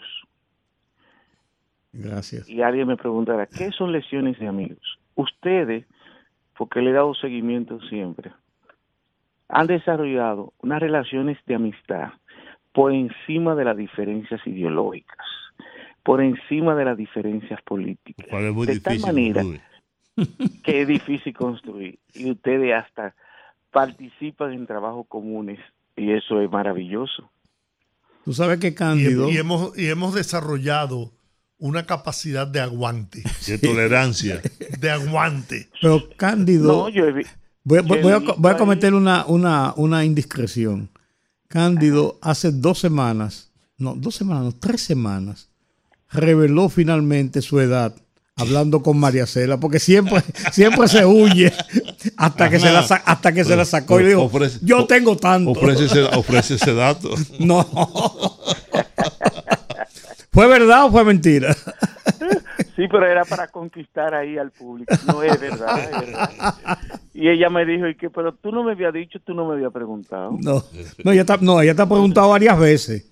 Y tú has dicho, y tú has dicho, ¿cuánto aparento? Déjalo así. Voy, te, doy, se- te doy seguimiento, ¿eh? Mira, Candido, ¿qué- ¿cuál es tu opinión sobre la situación de, de Haití y de cara al planteamiento que hace República Dominicana a través del presidente en Naciones Unidas? ¿Tú crees que es, una, es, una, es un punto importante, trascendente para buscar mm, vías definitivas de solución a este impasse? Sí, mira, uno de los graves problemas de los comunicadores es que cuando van a analizar un discurso de un presidente siempre se forjan en lo que ellos creen que debió decir el presidente. Ah, sí, claro. Y eso no es ciencia. Decía Orlando es Gil que los presidentes tienen que hacer 10 millones de discursos. Exacto, entonces eso no es ciencia, eso es filosofía social, lo que tú crees, lo que debe ser. Y el cientista social se, se fija en lo que es, en el hecho, en la realidad. Yo le voy a ser honesto, fue un discurso maravilloso, un discurso propio de un estadista, un discurso bien sosegado, bien ponderado, bien elaborado y mejor pronunciado. O sea, están todos los elementos que uno tiene que tipificar. Y en 15 minutos abordó el problema del cambio climático, abordó el problema de la inclusión y el desarrollo sostenible, abordó el problema que tenemos muchos países como el nuestro en materia de turismo, que es el problema de Salgazo, abordó el problema de la necesidad de que tengamos un miembro en los derechos humanos, te abordó la problemática de Haití. Señores, estamos hablando de que un país de 48.442 kilómetros cuadrados ha puesto desde hace, desde hace dos años en agenda la problemática de Haití, de tal manera que el presidente del país todavía más, más poderoso del mundo asumió la agenda de República Dominicana ya. Joe Biden planteó la necesidad de que miremos hacia Haití. Entonces, el presidente no se amilanó en el que en el 2021 elaboró un discurso diciendo lo grave que estaba. En el 2022 y ahora en el 2023, toda la agenda estaba alrededor de ello. Y eso es muy plausible para República Dominicana. Muy plausible. O sea, fíjate que en 15 minutos, fueron 15 minutos, la gente cree que eran tres días. No, que no debió. Que no debió, dice alguien, eh, plantear el problema de masacre. Lo, lo que te está planteando es como un problema particular, no es particular, sino es parte de la problemática de la, de la crisis social, institucional, política de un país como Haití. Masacre es parte de la degradación de la problemática institucional de Haití. Entonces, algo particular tú tienes que elaborar. Entonces, de manera magistral te plantea. Señores, entren a Google Earth y ustedes van a ver una isla con una parte llena de forestación, totalmente verde y una totalmente devastada por la deforestación. Entonces, el discurso, yo lo que voy a averiguar, hacer la tarea, ¿quién hizo ese discurso tan, tan bien? ¿Quiénes participaron? Ustedes saben que un dis- discurso de un presidente no necesariamente es el que lo elabora, Claro. pero está bien, bien, bien. Muy bien estructurado. Bien, muy bien estructurado, muy bien coherente. A veces un discurso en términos de contenido puede estar muy bien, pero ¿qué ocurre?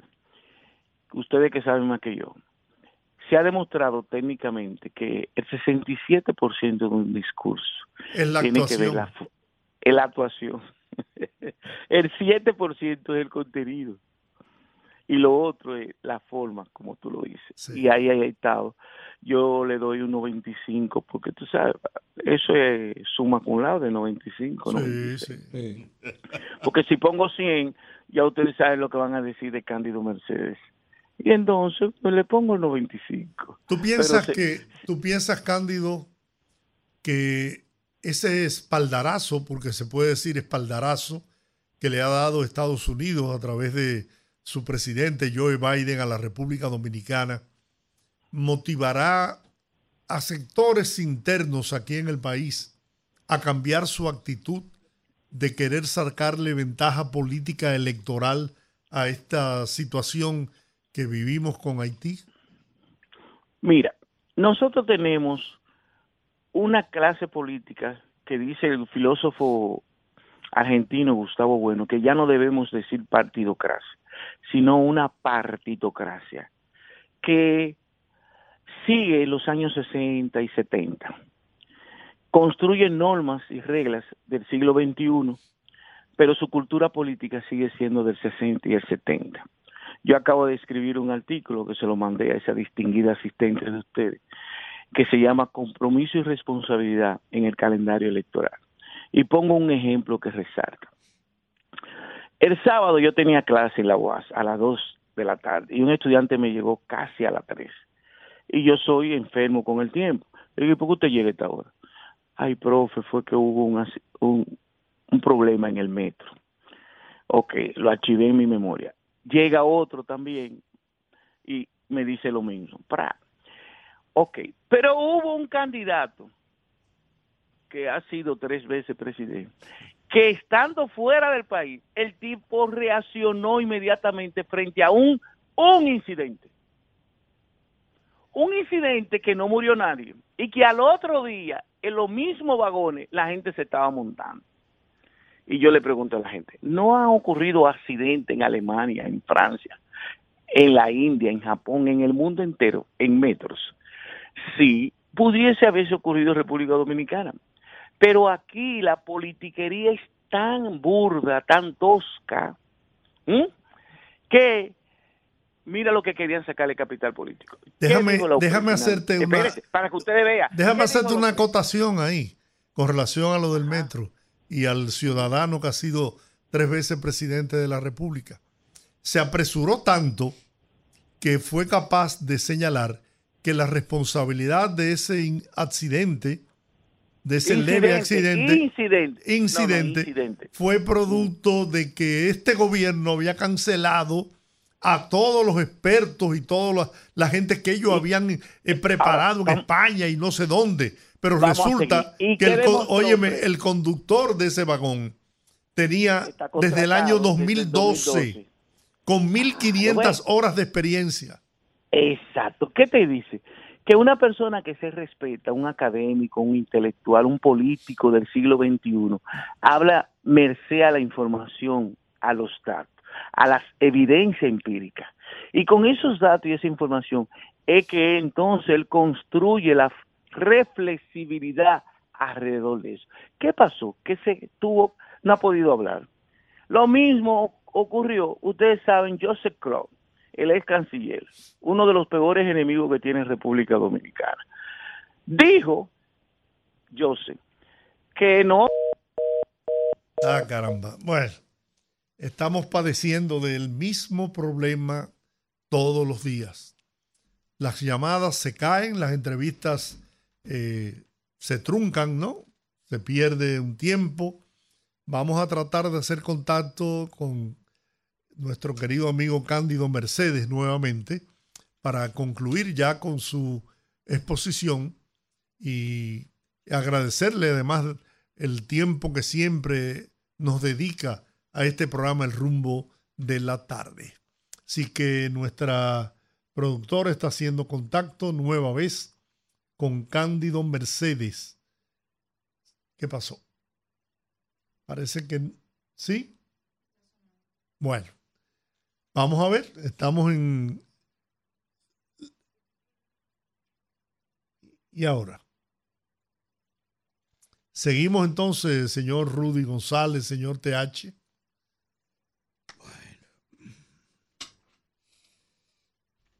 Ah, tenemos que hacer una pausa. No, vamos a. Bueno, vamos a la pausa y, y entonces al regreso. Claro. Estados Unidos y Ecuador preparan ya una resolución en Naciones Unidas para la misión internacional en Haití. pero sin aprobarlo el Consejo No, de no, Seguridad. está, es la resolución, pues tú preparas la resolución y la discute el Consejo de Seguridad. Pero el Consejo de Seguridad es la que vota la resolución y la decisión. Eh, sin el voto del Consejo de Seguridad, Naciones Unidas no puede involucrarse como organismo internacional. Tendrán que hacerlo países independientes. Bueno, vamos a la pausa. Bueno, retomamos eh, la conexión con Cándido Mercedes, que no había concluido la idea. Buenas, ta- buenas. Cándido. Sí. Sí, ahí estamos de nuevo en el aire. Sí, la suerte es que no somos paranoicos, porque... ¿Y qué es esto que se Bueno. cortó así? No, Georgie tumbó la llamada para poner los comerciales que tocaban a esta hora y entonces no quiso decirte nada. Ah, Entre gitanos no se leen la baraja. exacto, exacto. Concluye la, la exposición que hacías con relación a, a los políticos dominicanos, al liderazgo nacional. Mire, necesitamos una nueva política, una forma, una visión distinta, porque la democracia es un proceso en constante construcción. Usted puede ser presidente y hacer el mejor gobierno. Y siempre van a haber necesidades, sobre todo en países como el nuestro, donde hay una deuda social acumulada tan grande, en el que usted puede enfocarse en las posibilidades, en el porvenir. Por ejemplo, yo decía, hasta ahora eh, eh, la campaña electoral ha sido insípida, incolora e inodora. ¿En qué se fijaban los actores políticos? En el problema de la inflación. Pero yo decía, la inflación es coyuntural, no es expresión viva de la sociedad dominicana. El mundo entero está en inflación.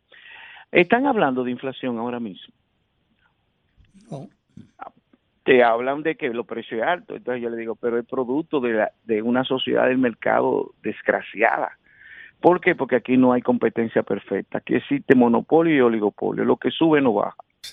En un mercado de competencia perfecta, muchos de esos productos comienza- comenzarían a, a bajar.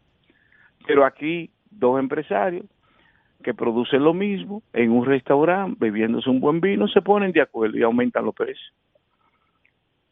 Así es. Pero en una sociedad con competencia perfecta, eso no se da. Aquí hay procompetencia, pero ustedes saben que eso no es, en la práctica eso no existe. Entonces, ¿qué hizo el gobierno?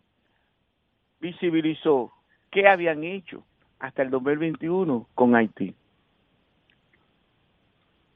Todos se han tenido que callar. Ustedes han oído a Abel hablar. Bueno, es que parece que a él se le dificulta. Bueno, se le dificulta en términos conceptuales, en términos intelectual, pero es que no pueden decir nada, lo han desarmado. Y ese era el tema de campaña de él, el, ¿Y- el qué era lo antihaitianismo. único que hablaba eh, eh, eh, el pobre Abel? ¿Qué era lo único? que- Era eso, pero no conceptualmente, de manera eh, tosca. Entonces, hay una problemática. La sociedad dominicana sí tiene que ponerse de acuerdo de cara a, a mediano y largo plazo, de que no podemos seguir así. Cada quien tiene que jugar su papel. Tenemos que hacer un contrato social. La República Dominicana, si usted quiere ir a Alemania, ellos te dicen el perfil de gente que quieren, qué condiciones, qué tiempo. Usted va a Estados Unidos y yo no puedo trabajar en Estados Unidos si no tengo, no saco una visa de trabajo. Lo mismo en Canadá.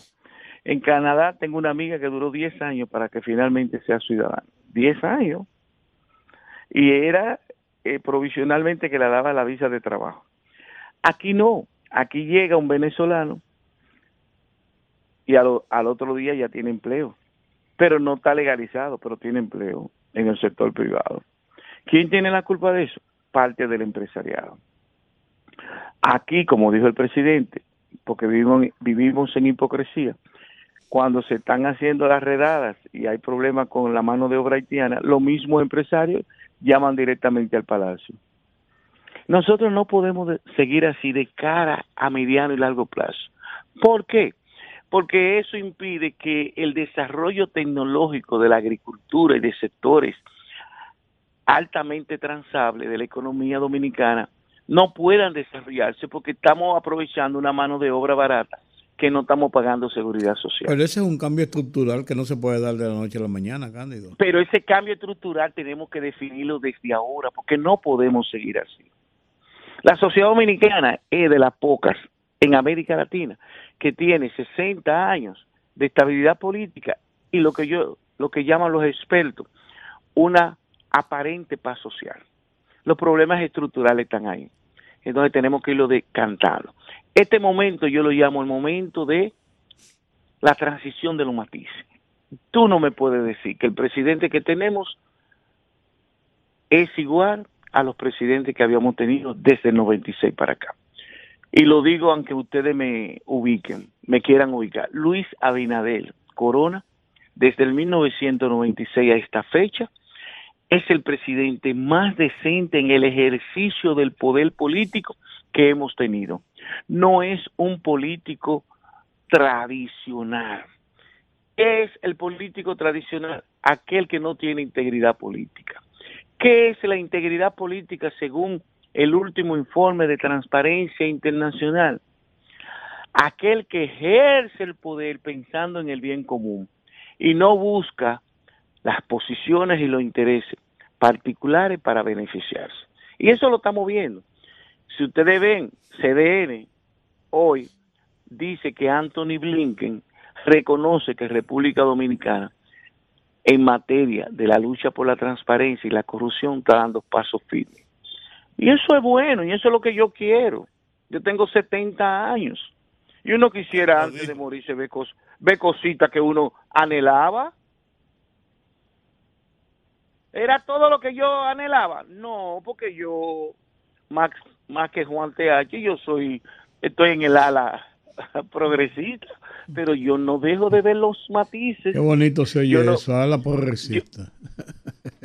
Ajá, yo, yo no puedo, yo no puedo desconocer Y esa, matices. y esa ironía de, de Rudy contigo. Bueno, no, no, no con él, sino con la frase. A la Ah. progresista, ay, qué ñeñe.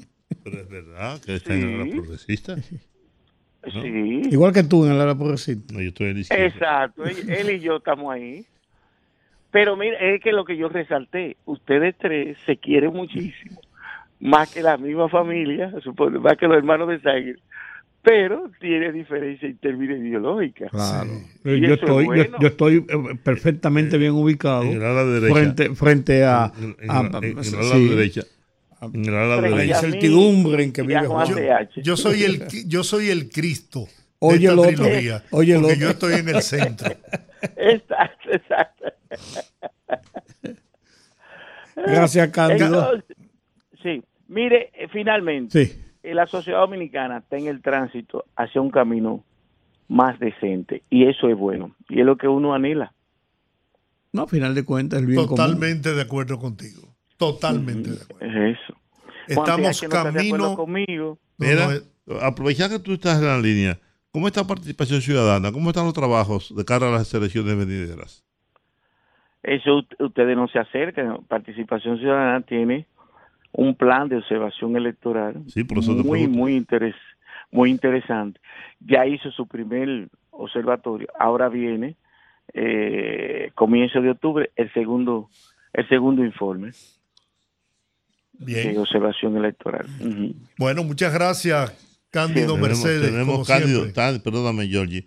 Tenemos que hacer entonces uno de estos días un encuentro aquí en el programa para hablar sobre, sobre eso, sobre... Exacto. No, y ustedes pueden invitar a la coordinadora. Exacto. invitan a, a, a Pancho Álvarez, que es miembro de la Comisión de Análisis Político. O sea, hay mucha gente que pueden ir y participar con ustedes y visibilizar eso. Claro, Pancho es amigo mío. Ujú, Muy bueno. Un abrazo, Cándido, como siempre. Siempre a sus órdenes. Gracias. Saludos por la, por la casa. Bueno, vamos entonces ahora a abrir los teléfonos. Conectando con la gente, que el pueblo hable en el rumbo de la tarde.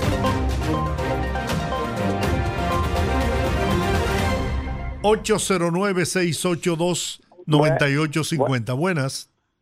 ¿Qué dicen esos tres jóvenes?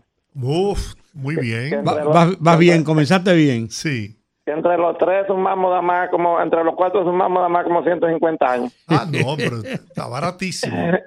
Yo me metí también. Sí, sí, por eso. Mire, mire, yo estaba viendo el, el discurso del presidente esta, esta tarde. Yo lo considero, usted sabe, como un, un discurso eh, quirúrgico, como es cuando uno va a operación. Yo no había visto un discurso tan bien ela- elaborado en 15 minutos como ese. Muy bien. Yo, yo no sé si ustedes vieron, Juan, en el grupo ahí, George, y cosa hecho en mediodía hoy. No, no. Usted, hay un espectáculo que se presentó una periodista extranjera que estaba en la frontera.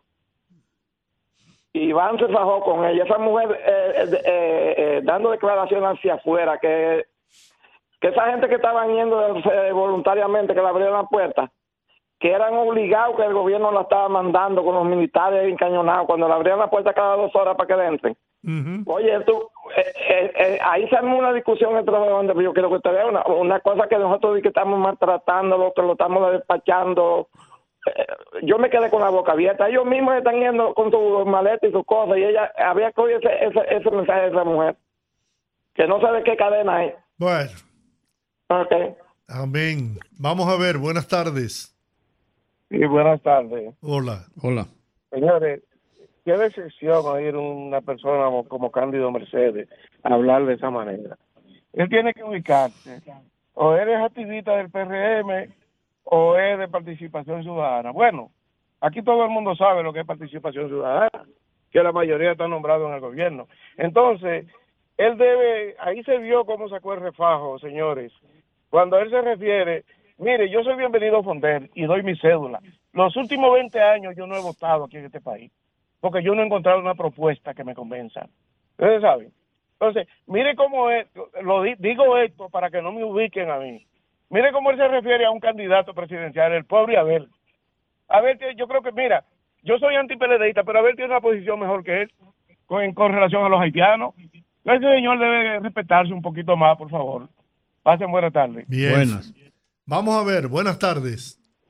Buenas tardes, ese gran equipo de Hey. hombres. Bueno, Cuénteme. eh, contestándole a ese señor que, que acaba de llamar ahora mismo, pero Abel Martínez fue que aprobó que se le entregaran documentos haitianos aquí cuando estuvo en la Cámara de Diputados.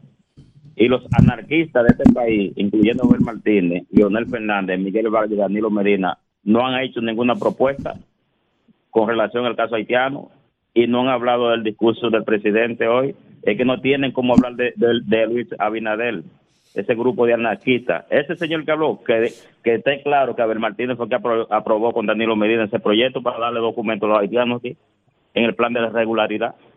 Muy bien. Buenas tardes. Buenas tardes.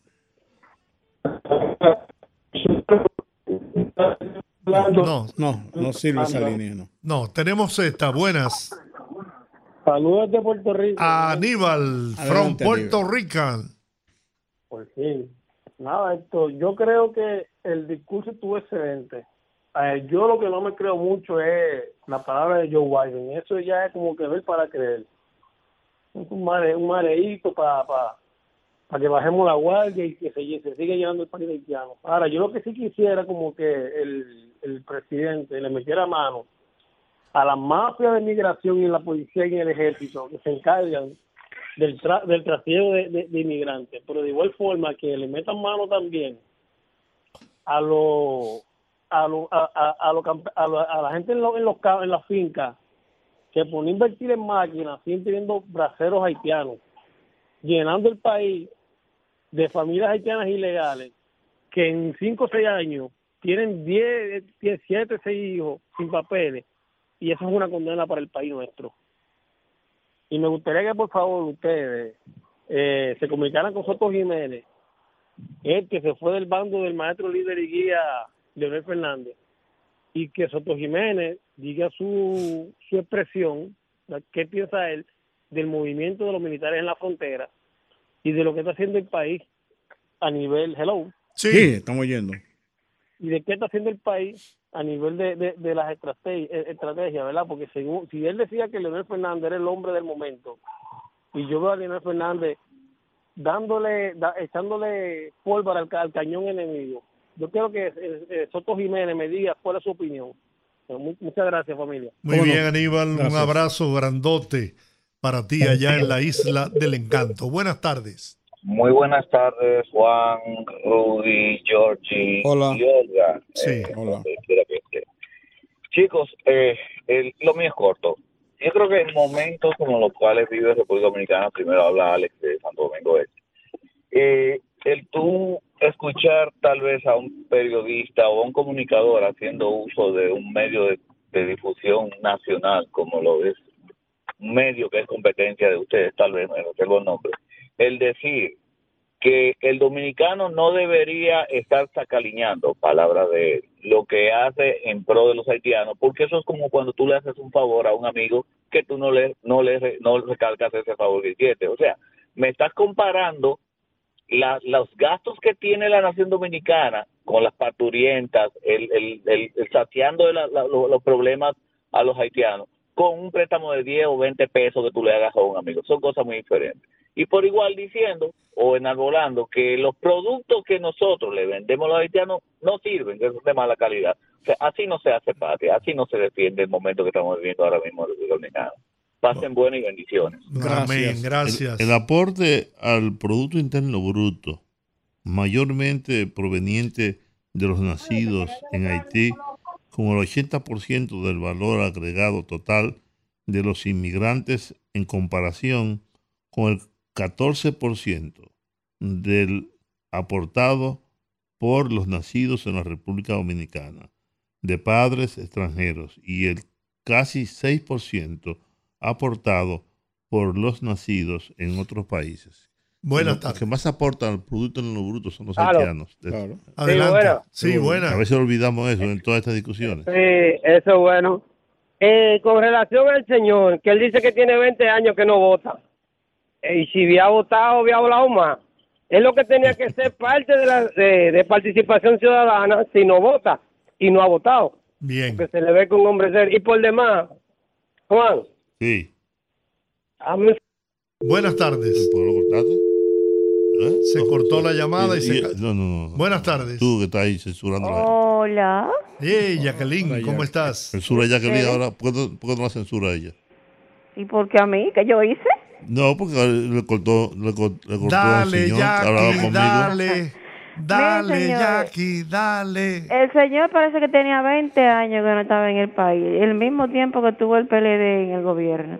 Pues yo no sé si él se enteró que de Andino Peña dijo una vez que no se podía prescindir de la mano de obra haitiana porque trabajaban rápido, trabajaban bien y, bi- y, y trabajaban barato y que el metro se iba a encarecer si, si, si esa gente se iban. Y es verdad. Habla- eh, bueno, Pero es verdad.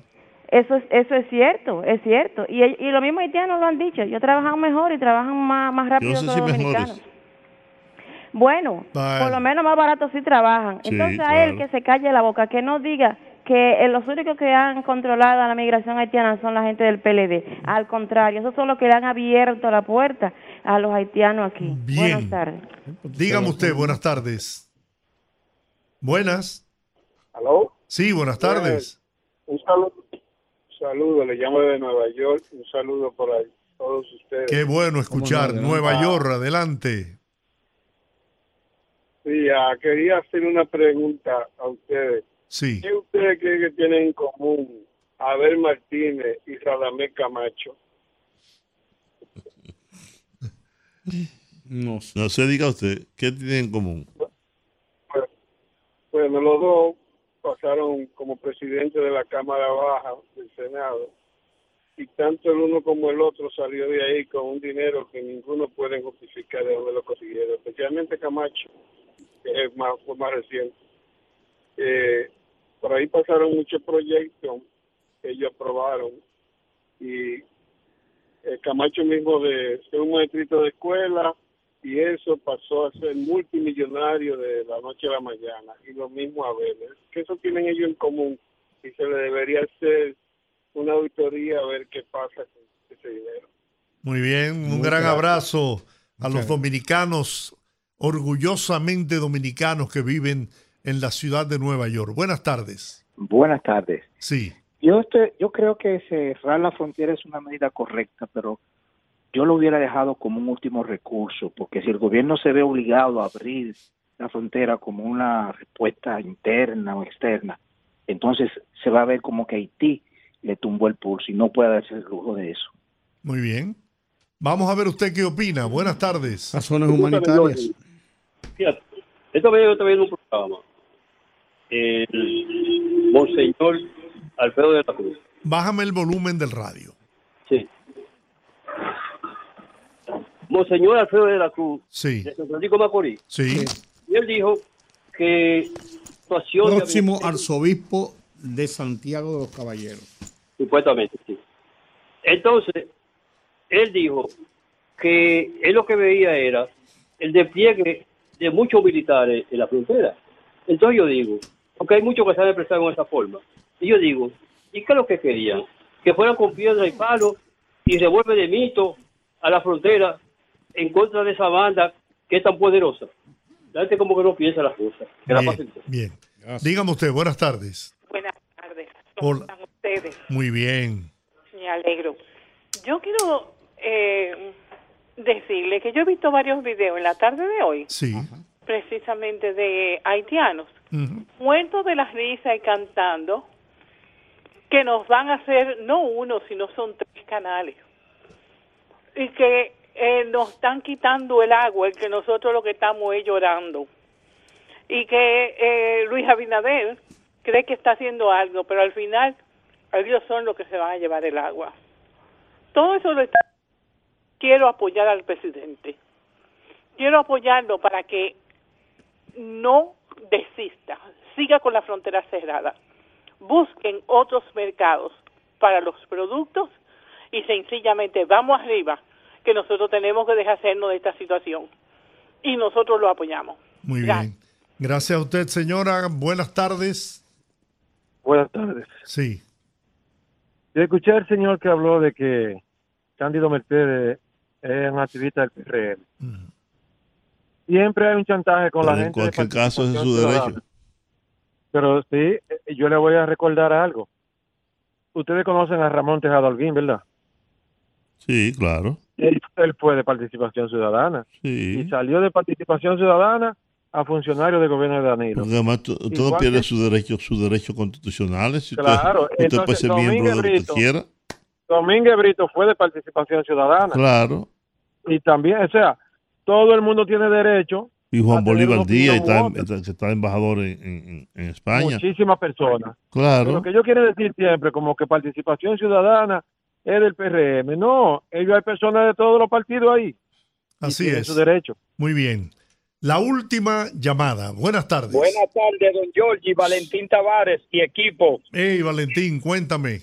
No breve, breve, porque ya nos vamos. Miren, Cándido Mercedes es un profesional de la sociología como pocos aquí en el país. Y no hay un solo dato que él haya dado públicamente que no haya acertado con la realidad política y social de la República Dominicana. Muchas gracias y Dios me le bendiga. Amén. Señores, terminamos por hoy. Gracias de corazón. Mañana a las 5 estaremos aquí, los poderosos. Mañana es viernes de Bellonera. Ah, no, jueves. Jueves de Bellonera. Mañana nos vemos. Es un pre-bellonera. Bendiciones.